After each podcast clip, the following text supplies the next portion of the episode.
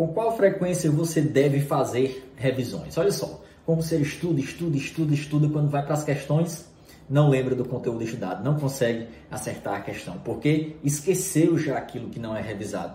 As revisões são, é, são elas que fazem com que nós memorizemos as informações estudadas. Só que aí surge um outro paradigma.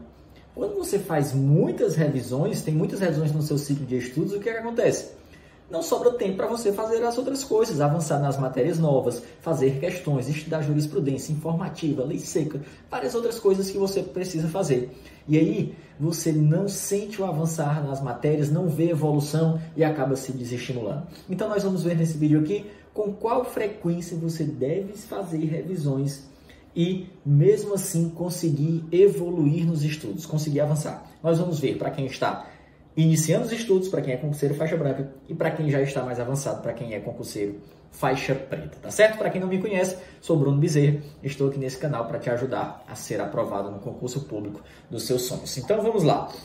Primeira coisa, eu quero que você entenda a diferença entre as revisões do faixa branca, do concurseiro que está iniciando os estudos, para as revisões do faixa preta, aquele concurseiro já mais avançado. Olha só, o concurseiro faixa branca, ele não tem tanto tempo para revisões como o concurseiro faixa preta. Ele ainda tem muitas matérias novas por estudar.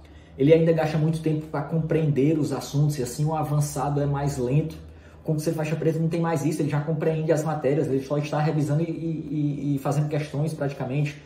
Então o concurseiro faixa branca ele demanda mais tempo, ele ainda não sabe também quais são os pontos fracos dele, em quais disciplinas ele tem mais dificuldade, em quais assuntos.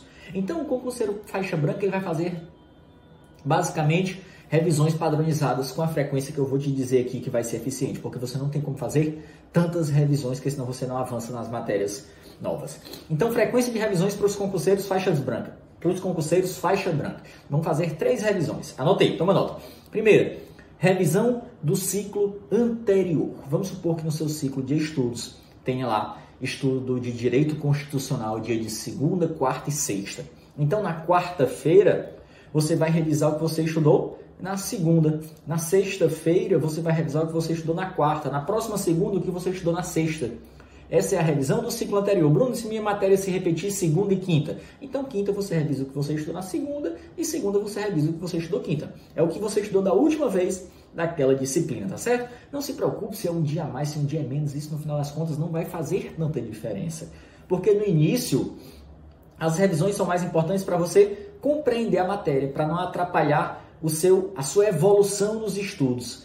Mais na frente, quando você for faixa preta, é que as revisões vão servindo para memorizar aquelas coisinhas mais decorebas, aqueles detalhes. É por isso que não adianta você, no início dos estudos, querer memorizar tudo. Você não vai dar conta, não é hora, não é o momento ainda, tá certo? Então, primeira revisão, revisão do ciclo anterior. A segunda, uma revisão semanal por meio da resolução de questões. Então, você pega o último dia de estudo na semana, ou sábado ou domingo, e resolve questões sobre aqueles assuntos estudados na semana. E uma revisão mensal também por meio da realização de questões. Então você faz uma revisão do que você grifou, de alguma forma que você preparou um material de revisão, a revisão do ciclo anterior, e as outras duas revisões são por meio da resolução de questões. Três revisões para os faixas brancas. Bruno, mesmo assim, ainda sinto a sensação de que estou, estou com a sensação de que estou esquecendo algo. Normal, é natural, você vai esquecer, não tem jeito. O peso de você ficar mantendo o conteúdo de todo o estudo, de todos os assuntos estudados, de você fazer tantas revisões no início dos estudos é um fardo muito pesado, não tem como. Você não vai conseguir avançar nas outras matérias se for querer memorizar tudo nesse início. Deixe isso um pouco mais para frente, não esteja ciente de que você vai esquecer muita coisa. Tem coisa que você vai memorizar somente quando estudar, revisar duas, três, quatro, cinco, dez vezes, talvez. Tá certo?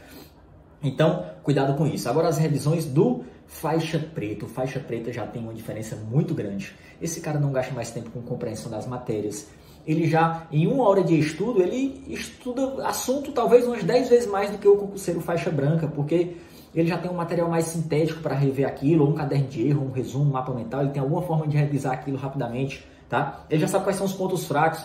Opa, eu tenho mais dificuldade em português, em matemática eu tenho mais facilidade. Então, pessoal, se o concurseiro faixa preta, ele já tem diagnosticado quais são os pontos fracos dele, quais são as disciplinas que ele tem mais dificuldade.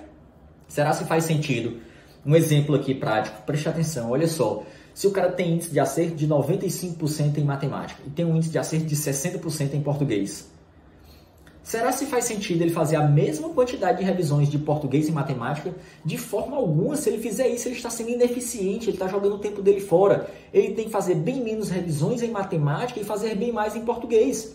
Em matemática, ele economiza tempo e ele investe esse tempo em português porque ele está com mais dificuldade naquela matéria. E vou além. Isso, isso é o que eu chamo de, de ponto fraco no nível macro, as disciplinas que você tem dificuldade. As suas revisões vão ser mais direcionadas para elas.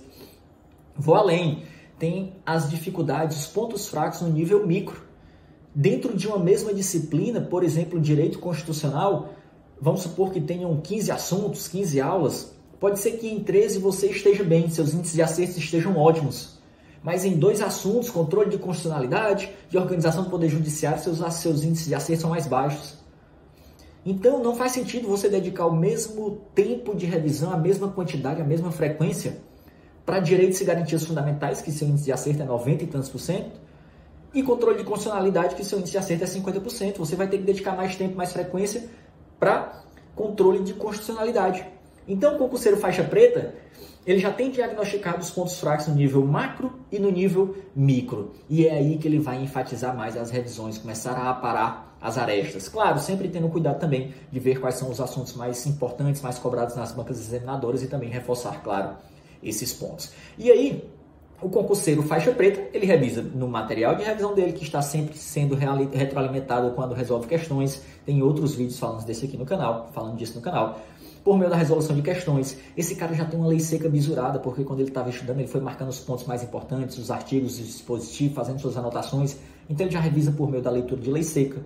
Ele já faz revisões por meio do mapeamento de questões. Tem vídeo aqui no canal também falando disso, tá certo? Então, fica ligado em tudo isso. O concurseiro faixa branca faz menos revisões, revisões meio que padronizadas, e o faixa preta faz mais revisões mais revisões é, direcionadas por meio da resolução de questões, lei seca, mapeamento de questões, o seu próprio material de revisão e direcionada para os pontos fracos. Então, se gostou, deixa a sua curtida, compartilha com um amigo, deixa o seu comentário aí diz como é que você faz as suas revisões, se inscreve no canal e assina as notificações para receber o aviso de quando sair o próximo vídeo. Um grande abraço e até a próxima. Valeu!